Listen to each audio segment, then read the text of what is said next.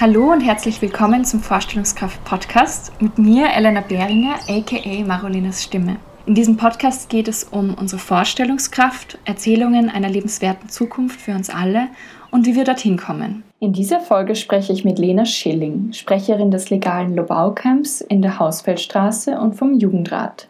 Anlässlich der sich überschlagenden Ereignisse rund um das Camp in der Lobau und Anklagen von AktivistInnen, WissenschaftlerInnen und der Zivilgesellschaft von der Stadt Wien. Lena erzählt von den Abläufen im Camp, was aktuell Stand Mitte Dezember 2021 gerade rund um den geplanten Bau der Stadtstraße in Wien alles passiert, Forderungen und Auswirkungen des geplanten Verkehrsprojektes auf das Klima und welche Alternativen es zum Lobau-Projekt gebe.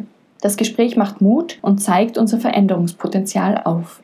Das ist eine besondere Folge, da sie einmal nicht an einem Mittwoch herauskommt, sondern an einem Freitag. Und es ist auch die vorletzte Folge vor Weihnachten. Es kommt noch eine Folge mit Julia Buchebner nächste Woche am Mittwoch raus. Und dann verabschiede ich mich für zwei Wochen, beziehungsweise vielleicht etwas länger, in eine Urlaubspause.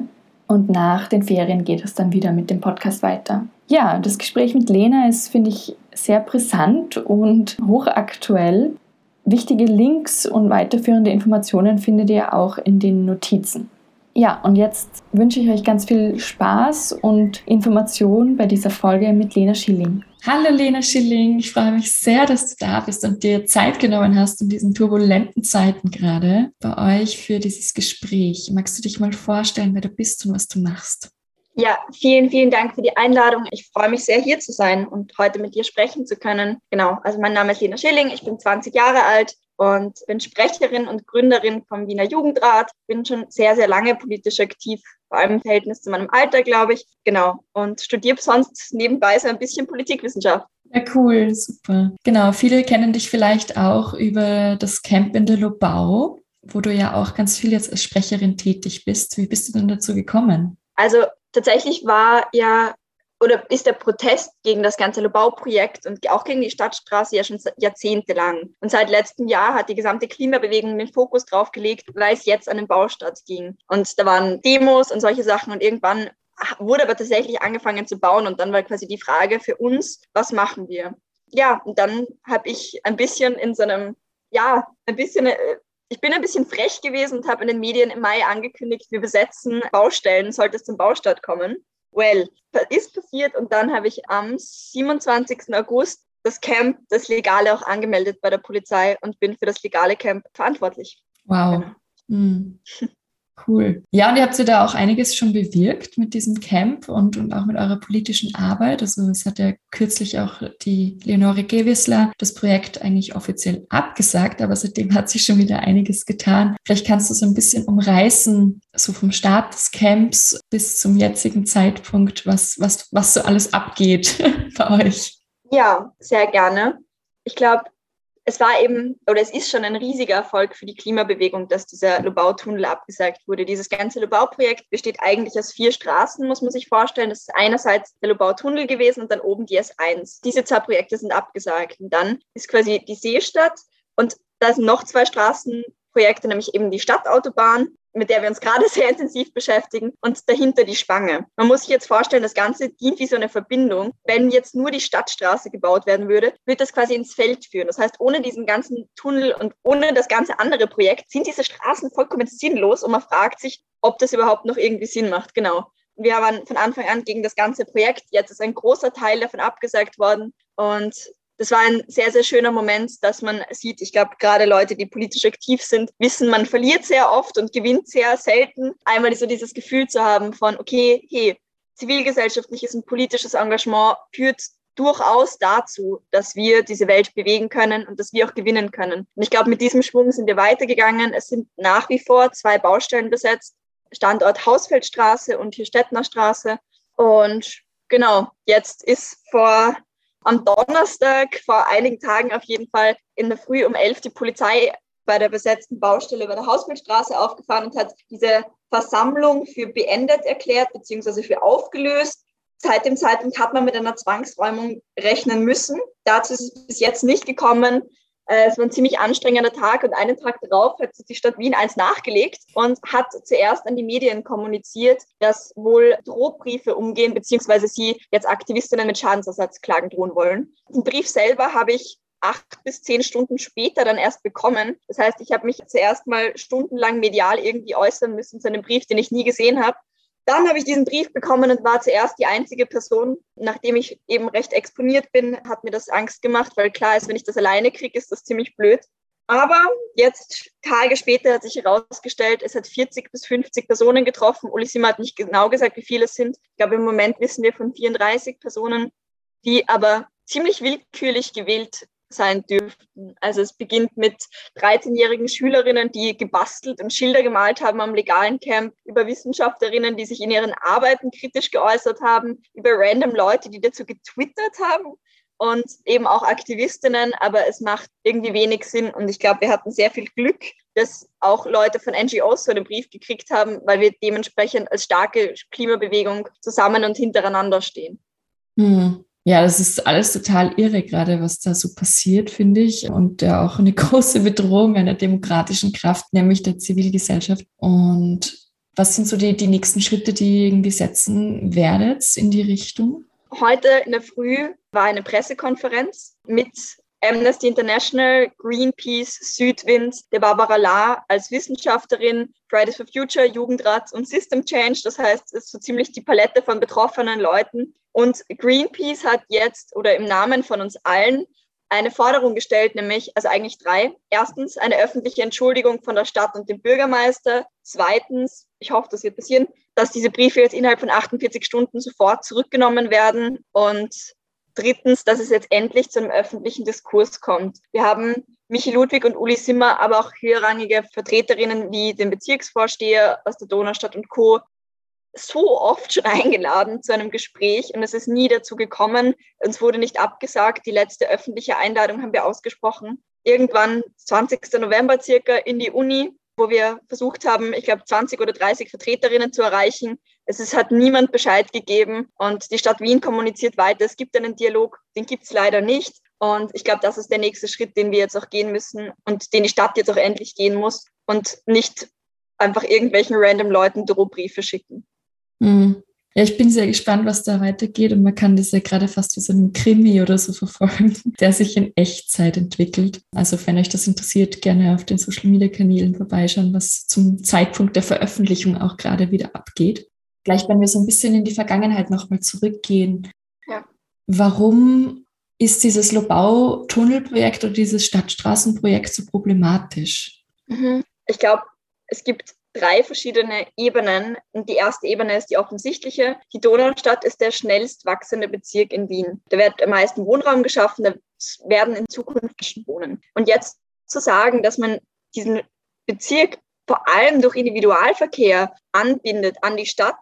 Ich meine, jedem Menschen ist irgendwie klar, mehr Autos, mehr Verkehr. Was heißt das? Wir kommen immer weiter weg von unseren Klimazielen. Der Global Risk Report 2020 hat besagt, dass von den sechs größten globalen Krisen fünf ökologische sind und die sechs sind Massenvernichtungswaffen. Und die Politik hat noch immer das Gefühl, dass sie Krisen überhaupt nicht ernst nehmen. Und das wäre das Erste, nämlich, dass man auch den Menschen vor Ort die Möglichkeit gibt, den öffentlichen, die, die öffentlichen Anschluss endlich auszubauen. Und die Stadt Wien hat selber dafür Pläne vorliegen, seit zehn Jahren, die sie nicht umsetzt. Also es gibt eine ganze Liste mit Öffis, die man ausbauen müsste, um diesen Wohnraum erschließbar zu machen. Stattdessen will man eine vollkommen überdimensionierte, unnötige Straße bauen, die erstens Bodenversiegelung, zweitens, wie gesagt, Verkehr. Und jetzt, wenn man sich das anschaut, wirklich, diese Straße führt ins Nichts, ins Feld und soll irgendwie vier Spuren haben und ist tatsächlich per Definition eine Stadtautobahn. Das ist halt vollkommen absurd. Das wäre das Erste. Das Zweite ist, wie gesagt, im Anbetracht der Klimakrise, wir müssen endlich anfangen, auch Mobilität und Verkehr anders zu denken. Und solche Straßenbauprojekte sind ja nicht morgen fertig, sondern die brauchen fünf Jahre. Wir haben jetzt bis 2030, 2040 eben Klimaziele. Und es schaut, wie die erreichen, wenn wir jetzt anfangen, riesige, überdimensionierte, ich, mich macht das so wütend, wie kann man riesige Straßenbauprojekte bauen, und dann überrascht sein, wenn die Klimakrise voranschreitet und wir die 1,5 Grad, ich meine, keine Ahnung, wir sind gerade auf drei bis vier Grad Kurs. Das ist vollkommener Irrsinn.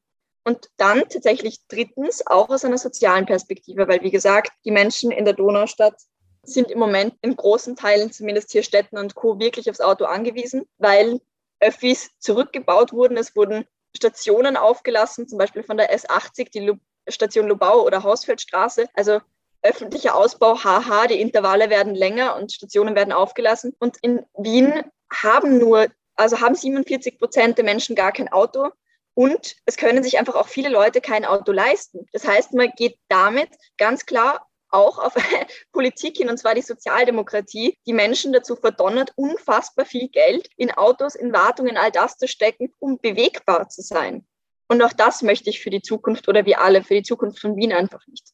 Mhm. Ja, alles gute Gründe und, und ich glaube auch sehr einleuchtend. Ein Argument, das man auch immer wieder hört, ist so, die Stadtstraße oder dieses ganze Lobau-Autobahnprojekt würde sozusagen Stau reduzieren und so weiter. Da gibt es ja auch einige Gegenargumente, dass zum Beispiel der Verkehr dadurch eigentlich mehr wird, weil sozusagen, wenn das Angebot steigt, ja dann auch wieder mehr Autos gebraucht werden und auch gekauft werden, so wie du das gerade auch gut beschrieben hast in dieser sozialen Komponente.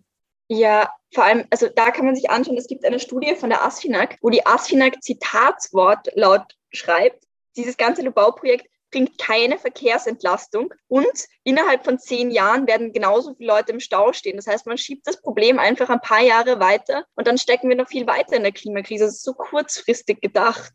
Mhm.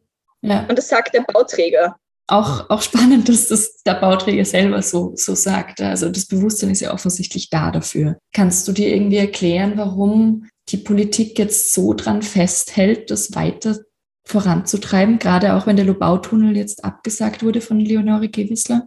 Ehrlich gesagt stelle ich mir die Frage auch, nämlich auch in de den Dimensionen. Ich kann mir vorstellen, einerseits, wenn die Stadtstraße wirklich gebaut wird, dann will man sich damit ein Fenster aufmachen, dass man dieses ganze Lobauprojekt doch noch irgendwann durch die Hintertür durchboxt. Das heißt, es ist quasi das Druckmittel, um weiter an diesem gesamten Projekt festzuhalten. Deswegen sind die Proteste auch nicht beendet, weil an dieser Stadtstraße ja der Druck für ganz viel hängt. Und dann auf der anderen Seite, ich glaube, es ist wirklich schwer. Die SPÖ hat jetzt zehn Jahre lang propagiert, dass es das für die Donaustadt braucht aus Stadtentwicklungsperspektive. Und da jetzt runterzugehen und sagen, okay Leute, sorry, das war Blödsinn, es ist offensichtlich politisch wirklich schwierig für sie. Mhm. Da sind wir ja bei einem Problem, dass die Politik oft hat, sich Fehler einzugestehen und zu sagen, wir haben uns geirrt, ist ja was, was PolitikerInnen meist sehr selten, wenn gar nicht sagen. Vielleicht sollten wir alle an unserer Fehlerkultur arbeiten. Ja, das fände ich auch gut. Das sollten wir auf jeden Fall machen. Wenn man sich so dieses ganze Projekt eben auch symbolisch für die Verkehrspolitik anschaut und sich überlegt oder kann mir vorstellen, dass ihr da sicher auch einige Ideen auch gesammelt habt in eurem Camp. Was wären denn so Alternativen für die Stadtstraße? Was, was könnte man stattdessen umsetzen? Genau, also wie gesagt, es gibt eine Öffi-Palette. Ich kann jetzt mal ein paar aufzählen. Einerseits braucht es ganz dringend Querverbindungen mit Bussen zwischen den U-Bahnen. Die sind viel zu wenig ausgebaut. Dann eben die S80. Das ist eigentlich, es gibt wenig Bahnen, die die Donaustadt anbinden, aber die S80 ist eine von diesen Schnellbahnstrecken eben die Fahrt im Intervall jede halbe Stunde und tatsächlich eben zwei Stationen wurden aufgelassen, nämlich Lubau und Hausfeld, habe ich schon gesagt. Es bräuchte eigentlich eine Straßenbahnlinie 27, die quasi die Verlängerung gibt. Die Straßenbahnlinie 25 muss ausgebaut werden. Man könnte die U6 bis Stammersdorf verlängern. Also es ist so arg. Es gibt wirklich ein Programm mit, ich glaube, 20 öffentlichen Sachen, die man einfach ausbauen könnte oder umdenken. Ja, aber die Stadt Wien macht es einfach nicht, sondern besteht lieber auf ihr rückschrittliches Straßenbauprojekt. Mhm. Und ich weiß nicht, ob du das beantworten kannst, aber sozusagen, man könnte es, also eine Idee, die ich hätte, warum man dann vielleicht die Autobahn baut, ist, weil man vielleicht sagt, dass das günstiger ist oder sozusagen weniger Geld kostet als jetzt dieser Öffi-Ausbau. Du schüttelst gerade so den Kopf. Nein, es ist viel teurer, mhm. weil das ist ja nicht einfach nur eine Straße, sondern wie gesagt, es ist eine Stadtautobahn mit vier, Straß, äh, vier Spuren, sechs Spuren in den Auffahrten und einem Tunnel. Das ganze Ding kostet mindestens mindestens zwei Milliarden.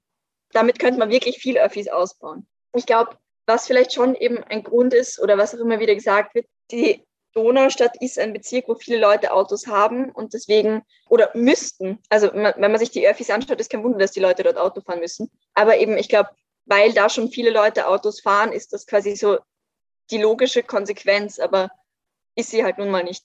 Mhm. Da kann man vielleicht ja auch noch dazu sagen, dass das haben wir zumindest in der Uni immer gelernt, dass so quasi öffentliche Verkehrsmittel nicht nach der Angebot-Nachfrage-Logik funktionieren, sondern sozusagen die Nachfrage erst steigt, wenn das Angebot bereits da ist. Und ich glaube, dass das da ja wahrscheinlich auch der Fall ist, oder? Genau, also man kann sich das ja auch bei allen Studien anschauen. Umso günstiger die Wiener Linien geworden sind, umso mehr Leute sind im Verhältnis ähm, U-Bahn gefahren und so. Also auf jeden Fall. Mhm. Ja. Eine kurze Unterbrechung von diesem Gespräch, um mich einerseits für eure bisherige Unterstützung in Form von Likes, Abos, Rezensionen und Bewertungen zu bedanken. Das bedeutet mir wirklich sehr viel und ich höre und sehe euch. Und ihr könnt diesen Podcast aber auch noch langfristig unterstützen und den Fortbestand sozusagen sichern, indem ihr auch einen finanziellen Beitrag da lasst. Und das könnt ihr auf www.buymeacoffee.com slash Marolenas Stimme tun und dort eben einen beliebigen Beitrag für den Podcast dalassen. Der Link dazu ist auch in den Show Notes. Dankeschön jetzt schon für eure Unterstützung und jetzt geht's weiter mit dem Gespräch. Wenn wir sozusagen uns jetzt das Camp an sich anschauen, kannst du ein bisschen beschreiben, wie, wie das so abläuft bei euch im Camp und, und auch wie die Stimmung vielleicht auch jetzt gerade ist oder, oder die letzten Monate war? Ja, also jetzt gerade ist die Stimmung recht angespannt, weil eben diese Zwangsräumung von einer Baustelle so ein bisschen im Raum steht. Und deswegen sind alle Leute recht viel in Alarmbereitschaft. Und die Leute sind einfach verdammt wütend über diese Briefe. Also tatsächlich, es hat zum Beispiel ein Anrainer, der Werner Schandl von hier Städten retten, so einen Brief bekommen. Und der kämpft seit zehn Jahren gegen dieses Straßenbauprojekt, weil es direkt vor seiner Tür ist. Der ist so unfassbar lieb und irgendwie der Papa von der ganzen Bewegung geworden. Und seine Familie ist, nachdem der Brief gekommen ist, super wütend zu ihm gegangen und war so, Alter, jetzt hör auf, lass das, du kannst nicht mehr weiterkämpfen, wir wissen, es muss sein, aber das geht nicht, weil einfach die Familie noch so viel Angst haben. Und ich glaube, das hat die Leute wirklich wütend gemacht. Ja, aber zum Ablauf im Camp, also grundsätzlich gibt es verschiedene Zelte. Es gibt ein großes Wohnzimmerzelt, da ist Essen gelagert und da kommen Leute zusammen. Und da finden größere Plenarsitzungen statt, jetzt wo es kalt ist. Das ist so ein riesiges Zelt. Dann gibt es ein Technikzelt, wo die ganze Stromversorgung ist und Boxen angesteckt werden. Es gibt ein Materialzelt, wo Schlafsäcke, Holz, Werkzeug, alles Mögliche gebunkert wird. Dann gibt es ein Infozelt, wo alle eben zum Beispiel Straßenbauprojekte und Co. Flyer und solche Sachen. Da muss man, da finden auch unsere Corona-Kontrollen statt, weil wir darauf natürlich auch achten, weil da jetzt noch ein äh, Cluster wäre tatsächlich schlecht. Und dann gibt es eine Schlafjurte, die gebaut wurde. Das heißt, es ist der einzige, unter Anführungszeichen, Raum, der wärmer ist, wo man einfach auch wirklich übernachten kann, ohne dass es ungut wird. Genau. Und ja, und dann gibt es noch ein Kochzelt und ein Abwaschzelt, aber das ist nicht so spektakulär. Und eigentlich gibt es in der Früh und am Abend ein Plenum, wo die Aufgaben verteilt werden. Und das wird immer wieder organisiert, aber nachdem die Fluktuation hoch ist und unterschiedliche Leute kommen, variiert das auch immer. Mhm. Wenn man jetzt sozusagen euer Camp unterstützen will oder die Bewegung unterstützen will, wie könnte man das machen? Also einerseits kann man gerne jederzeit vorbeikommen. Wir freuen uns sehr. Wir hatten am Sonntag immer um 11 Uhr Anrainerinnen-Brunch, wo liebe Anrainerinnen Kuchen und Kaffee vorbeigebracht haben. Das wäre mein persönliches Highlight. Und sonst eben, wenn man irgendwie alte Pullis, alte Schlafsäcke oder sowas hat, gern vorbeibringen. Wir brauchen gerade alles, um uns warm zu halten. Und jetzt, wir haben auch eine Petition gegen diese Klagsdrohungen die sehr, sehr gerne unterstützen. Ich glaube, dass es gerade ganz viel Druck von der Bevölkerung braucht, damit das nicht durchgeht. Mhm. Die werde ich auch in den Notizen verlinken. Kannst du alle draufklicken und unterschreiben. Es geht ganz schnell. Ja. Du hast doch jetzt schon immer wieder die AnrainerInnen erwähnt. Wie reagieren denn die da drauf? Weil das sind ja sozusagen auch die Betroffenen, sozusagen einerseits von der Autobahn oder der Stadtstraße, aber auch, wenn die nicht kommt. Also gibt es da unterschiedliche Reaktionen oder, oder wie, hab, was habt ihr da schon mitbekommen?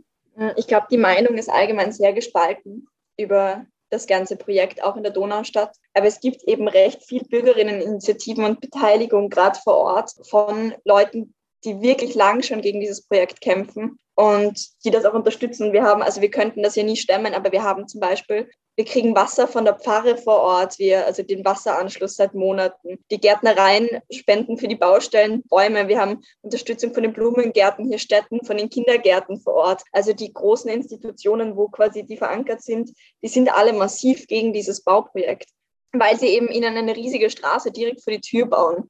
Ich glaube, das ist so das eine. Und dann gibt es natürlich Anrainerinnen, was ich auch verstehen kann, wie gesagt, die SPÖ hat seit zehn Jahren Propaganda gemacht, dass nur diese Straße das Verkehrsproblem löst. Und die Donaustadt hat ein riesiges Verkehrsproblem. Also das kann man ja nicht leugnen, die eher negativ sind. Aber ich habe sehr wenig übergriffige oder ungute Gespräche gehabt. Selbst wenn Leute kritisch sind, kann man mit ihnen reden. Und oft ist es un, also oft sind sie oder oft kriege ich dann die Antwort, echt, ist das wirklich so? Würde das auch anders gehen? Und ich glaube, es fehlen einfach eben dieses Angebot an Alternativen und auch Informationen.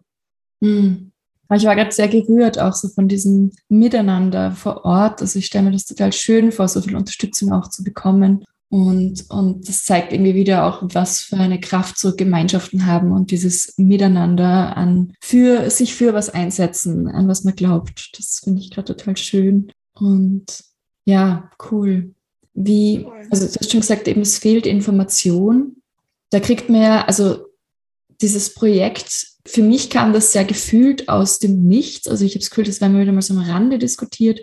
Ich wohne jetzt doch auch schon seit elf Jahren in Wien und habe das irgendwie nicht wirklich mitbekommen. Ich wohne jetzt zwar nicht in der Donaustadt, aber ich frage mich dann doch auch, wie viel Information da im Vorfeld auch tatsächlich da war, wenn man das so, weil es ja doch auch die ganze Stadt betrifft, auch mit Emissionen und, und Schadstoffausstoß von den Autos zum Beispiel und so. Ja, voll. Also ich glaube auch, ich glaube, man hat davor wenig über das Projekt geredet, weil, und das ist schon das Ding, die Donaustadt ist so ein Teil von Wien, ist aber so weit draußen irgendwo, dass man sich, also ich bin in Wien aufgewachsen und habe mich davor nicht besonders viel damit beschäftigt, weil eben, wann kommt man da schon raus? Das ist so, eben Transdanubien ist kaum erreichbar, weil man ewig lang dahin braucht, weil die Öffis so schlecht sind und weil es einfach super mühsam ist, weil es eben so weit draußen ist, auch wenn es das gar nicht sein müsste. Also ich glaube, die Anbindung von dem Bezirk ist nicht nur tatsächlich strukturell und vor allem in der Infrastruktur schiefgegangen, sondern auch in der Kommunikation und in der Information über die Stadt. Ja, wenn wir so ein bisschen in die Zukunft träumen, was würdest du dir vorstellen, wie Wien oder auch so die, die Struktur auch im, im, in der Donaustadt ausschaut, wenn das Ganze jetzt nicht kommt, so in 10, 15 Jahren? Ich glaube, ich würde mir wünschen, dass wir mit der Stadtentwicklung und allgemein so weit sind, dass wir zumindest die Minimalkonsens in der Politik haben, dass keine fossilen Großprojekte mehr gebaut werden, dass die Donaustadt so gut eine so gute Infrastruktur hat, dass man da erstens gut hinkommt und zweitens, dass man da draußen auch Rehe anschauen kann, weil die noch dort sind und dass wir quasi auch dieses, was wir gerade erleben als Gemeinschaft, dass wir das beibehalten, auch als Klimabewegung, aber auch als Gesellschaft. Ich glaube, gerade kriegt man so dieses Gefühl von, okay, da ist eine große solidarische Bewegung von ganz vielen unterschiedlichen Leuten und ich wünsche mir, dass sich das auch in der Stadt manifestiert. Das heißt, dass wir Orte schaffen, wo man sich begegnen kann, dass es öffentliche Plätze gibt, dass Straßen zurückgebaut werden. Im Moment sind zwei Drittel von Wien besetzt durch parkende oder fahrende Autos. Gerade jetzt. Und ich glaube, wir brauchen einfach wieder Platz für Menschen und für die Bedürfnisse von Menschen und müssen wegkommen von dieser fossilen Vergangenheit.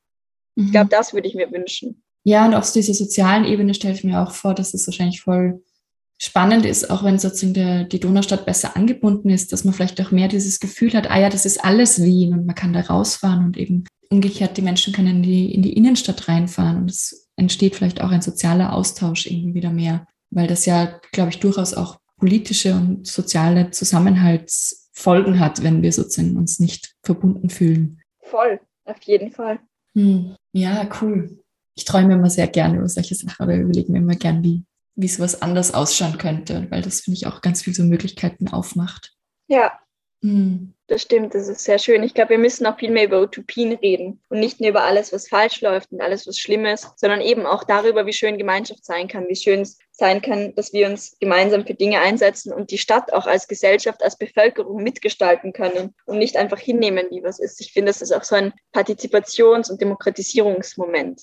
Mhm. Ja, absolut.